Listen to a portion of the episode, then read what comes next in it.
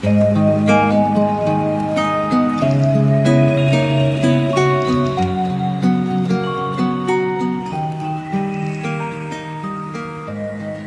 众朋友您好，您现在收听的是由科技讯和喜马拉雅联合制作播出的节目，我是主持人。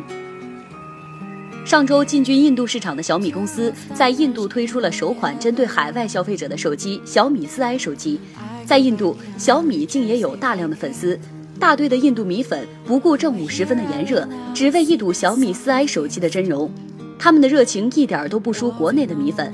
不过，对于中国用户来说，本次发布会最大的亮点不是小米的产品，而是小米董事长雷军秀出的英文。说实话，雷总的英文就是咱们俗语中的中式英语，而且跟他平时说的中文的腔调高度神似。而小米的工作人员似乎也并没有给雷总准备英文的演讲稿，全凭雷总在台上即兴发挥。一上台，雷总以中国人最为熟悉的英文打招呼方式 “How are you” 向印度米粉问好。也不知是随意还是紧张，雷军在问好后脱口而出的竟然是 "I'm very happy to be in China"，然后他自己也笑爆了。面对雷总的英文呢，印度的米粉表现得极为狂热，只听得台下阵阵热烈的掌声或是欢笑，以至于雷军不得不以一句 "Are you OK" 来试图平息现场的欢呼与掌声。不过总觉得这样问似乎好像哪里也出现了一些问题。总结起来，在两分多的时间里，雷总的英文主要就是几句：Hello, how are you? Do you like Miss I? We have a gift for everyone. Are you okay? 基本上，你学完了二十六个英文字母后的第一天内学的英文就是这些了。雷总的英文水平也为他招致了一些调侃和非议。国民老公王思聪就在微博吐槽雷军的中式英语，建议英语不好的企业家就干脆别出国丢这个脸了。王思聪从小在国外留学，自然英语水平顶呱呱。不过，作为国内成长起来的企业家，雷军在国外不用翻译，尽管是不流利、不标准、不地道的英语，但他勇于用英语向国外的粉丝和用户打招呼的勇气，就值得我们点赞。或许是王少爷也被雷军的勇气折服，在删除了那条微博之后，向雷军致歉，对昨晚关于雷布斯的微博致歉。毕竟上一代的企业家没有我们这代人的条件。雷总，下次需要翻译，你私信我。对于外界的调侃，雷军本人倒是十分的豁达。他在微博上表示，上周四小米印度发布会，我上台讲了几句英文，主要是想娱乐一下印度米粉。万万没想到，视频火速传到国内，全国的人民都笑了。其实，除了雷军，这些年来随着互联网企业的走出去，不少科技圈的大佬都因秀英文引来无数人的调侃。上一个因为英文演讲在国内引发热议的是京东的 CEO 刘强东。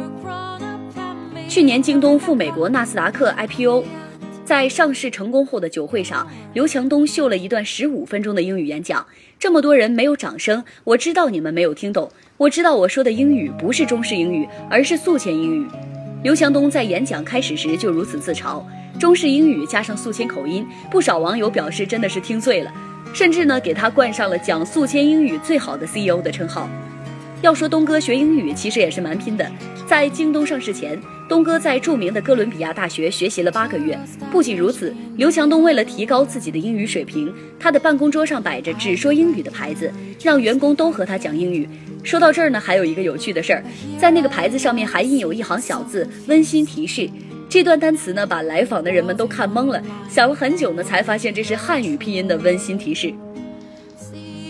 这第二位呢，就是马云，他当过英语老师。马云曾在西湖边上发起第一英语角，慢慢在杭州翻译界有了名气，很多人跑来请马云做翻译。英语的背景呢，帮他增色不少。阿里上市时，马云接受了彭博记者的采访，英语使用流畅。就如何处理与政府的关系的问题，马云说要跟政府谈恋爱，但不要嫁给他们。马云参加过三次高考，数学不好，全靠英语拉分。最后一次高考时，他离本科线还差五分。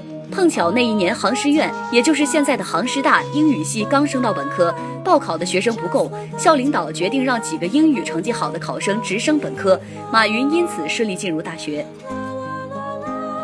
张朝阳除了作为搜狐的创始人，他还是麻省理工学院的博士，能够在美国能够在美国知名学府拿到博士学位，张朝阳的英语水平自然非同一般。一九九七年，数字化生存作者尼葛洛庞蒂来华时，就是张朝阳做的翻译。因为张朝阳比专业的翻译更能够直接理解其意思。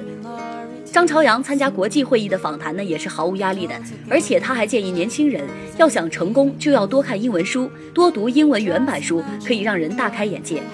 张朝阳曾在搜狐视频和乡村爱情的合作发布会上给剧组演员取英文名，他给本山大叔取名叫 Benson，是不是很适合赵本山呢？李彦宏可以称得上是海归的代表。九十年代，他在美国获得计算机硕士学位，留学期间他白天上课，晚上补习英语和编程，学习很刻苦。加上之后在华尔街和硅谷工作的五年时间，李彦宏的英语水平当然不差，英语交流和演讲不在话下。一三年六月，基辛格来华到访百度公司，两人用英语交流了一个小时。基辛格说，他一九七一年来中国时，像李彦宏这样能够用英文顺畅沟通的人基本不存在。好的，今天的科技圈大佬英语哪家强，我们就说到这里。明天同一时间，让我们继续相约科技讯。